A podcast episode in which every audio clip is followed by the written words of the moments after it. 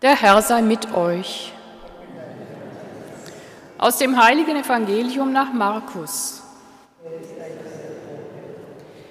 In jener Zeit sprach Jesus zu seinen Jüngerinnen und Jüngern, in jenen Tagen nach jener Drangsal wird die Sonne verfinstert werden und der Mond wird nicht mehr scheinen die Sterne werden vom Himmel fallen und die Kräfte des Himmels werden erschüttert werden. Dann wird man den Menschensohn in Wolken kommen sehen mit großer Kraft und Herrlichkeit. Und er wird die Engel aussenden und die von ihm Auserwählten aus allen vier Windrichtungen zusammenführen, vom Ende der Erde bis zum Ende des Himmels. Lernt etwas aus dem Vergleich mit dem Feigenbaum. Sobald seine Zweige saftig werden und Blätter treiben, erkennt ihr, dass der Sommer nahe ist. So erkennt auch ihr, wenn ihr das geschehen seht, dass er nahe vor der Tür ist. Amen, ich sage euch, diese Generation wird nicht vergehen, bis das alles geschieht. Himmel und Erde werden vergehen, aber meine Worte werden nicht vergehen.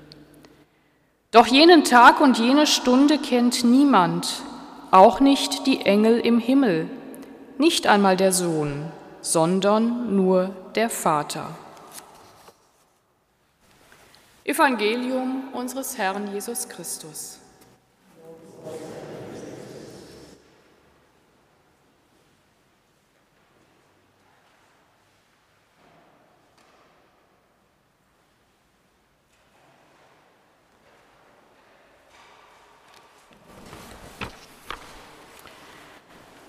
Weltuntergangsstimmung. Wie sehr können wir uns in dieser Zeit, in diesen Tagen, in den Evangeliumstext des heutigen Sonntags einfühlen, liebe Mitfeiernde. Eine Zeit der Not, wie noch keine da war, eine Sonne, die sich verfinstert, Sterne, die vom Himmel fallen, Kräfte, des Himmels, die erschüttert werden. Eine Pandemie, die kein Ende findet, obwohl wir die Mittel und Wege dafür haben. Das Klima, das sich zur Katastrophe entwickelt. Und auch hier haben wir Mittel und Wege, dies zu verhindern oder wenigstens abzumildern. Persönliche Weltuntergänge durch den Verlust von Arbeitsplätzen, Zukunftsangst, Krankheit, Tod, Suizide von Jugendlichen, auch hier bei uns in Rien. Pro Juventute meldete vorgestern, dass sie doppelt so viele Beratungsgespräche mit Jugendlichen ab 13 Jahren haben, in denen es um Suizidgedanken geht, wie noch vor zwei Jahren. Weltuntergangsstimmung. Und woher da Hoffnung nehmen? Woher Zuversicht?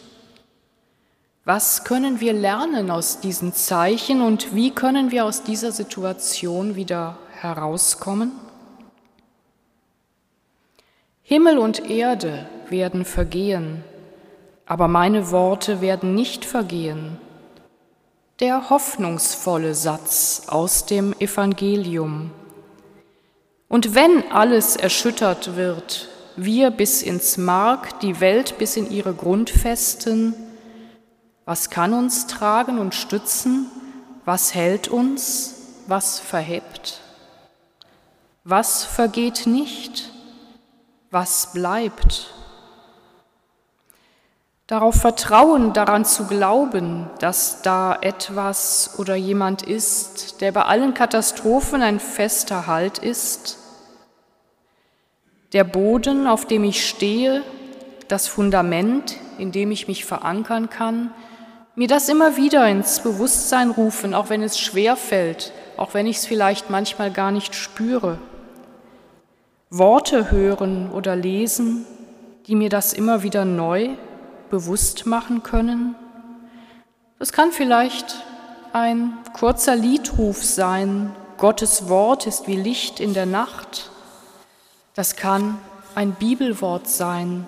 Siehe, ich bin bei euch bis zum Ende der Welt.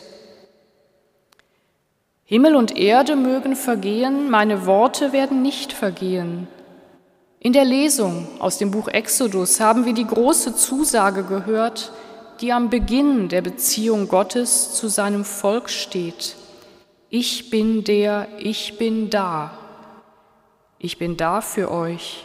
Wenn die Welt um euch herum zusammenbricht, wenn Sonne und Mond sich verfinstern, wenn wir nicht mehr wissen, woran wir uns halten sollen. Da ist ein Fundament, das trägt und hält, ein Wort, ich bin da für euch und das ist nie zurückgenommen, das wird nie aufgehoben. Und in diesem Bewusstsein ist Jesus aufgetreten und hat den Menschen diesen Gott, der da ist, der ein naher Gott ist, auch wenn er weit entfernt scheint manchmal, hat ihn den Menschen versucht nahezubringen. Mit seinen Ich bin Worten knüpft Jesus an dieses Gotteswort an.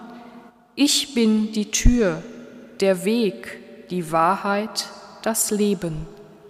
Worte, die nicht vergehen. Ich bin der, ich bin da. Gegenwärtig unter uns ist Gott, ist Jesus Christus, das feiern wir in jedem Gottesdienst, wie auch heute. Da dürfen wir uns, das dürfen wir uns immer wieder bewusst machen, wenn wir uns um den Altar versammeln, um Kommunion, Gemeinschaft zu feiern, miteinander und mit ihm.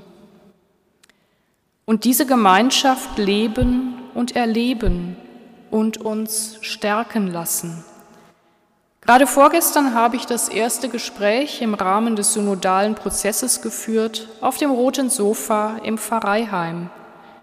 Wir waren zu acht, die wir uns nach dem Junia-Gottesdienst zusammengesetzt haben, um die Themen der Weltbischofssynode miteinander zu besprechen. Wir haben unsere Erfahrungen mit Kirche miteinander geteilt. Wir haben einander zugehört, sind miteinander in Kontakt, in Gemeinschaft gekommen, haben uns auf diese Weise gegenseitig gestärkt, werden das weiterführen, miteinander unterwegs sein in dieser Zeit, in dieser Kirche.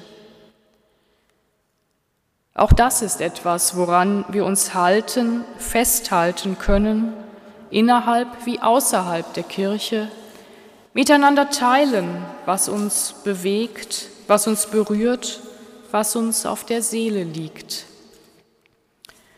Und ja, das ist ja auch eine der ureigenen Aufgaben der christlichen Gemeinschaft, auf die schauen, die es schwer haben, denen die Hand reichen, die krank sind an Leib und Seele, damit niemand allein bleibt.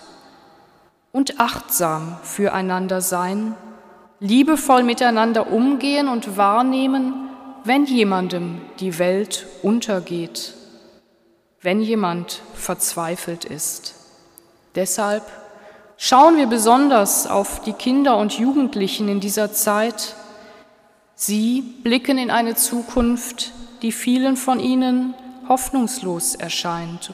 Und sie brauchen jetzt Unterstützung, damit sie mit Zuversicht weitergehen können. Sie brauchen Menschen, die für sie da sind, die ihnen vorleben, dass es sich lohnt, in die Zukunft zu schauen.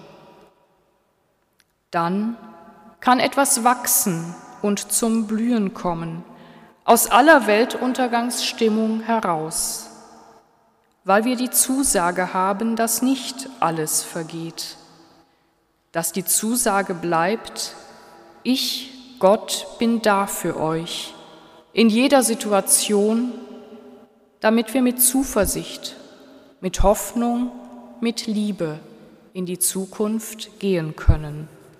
Amen.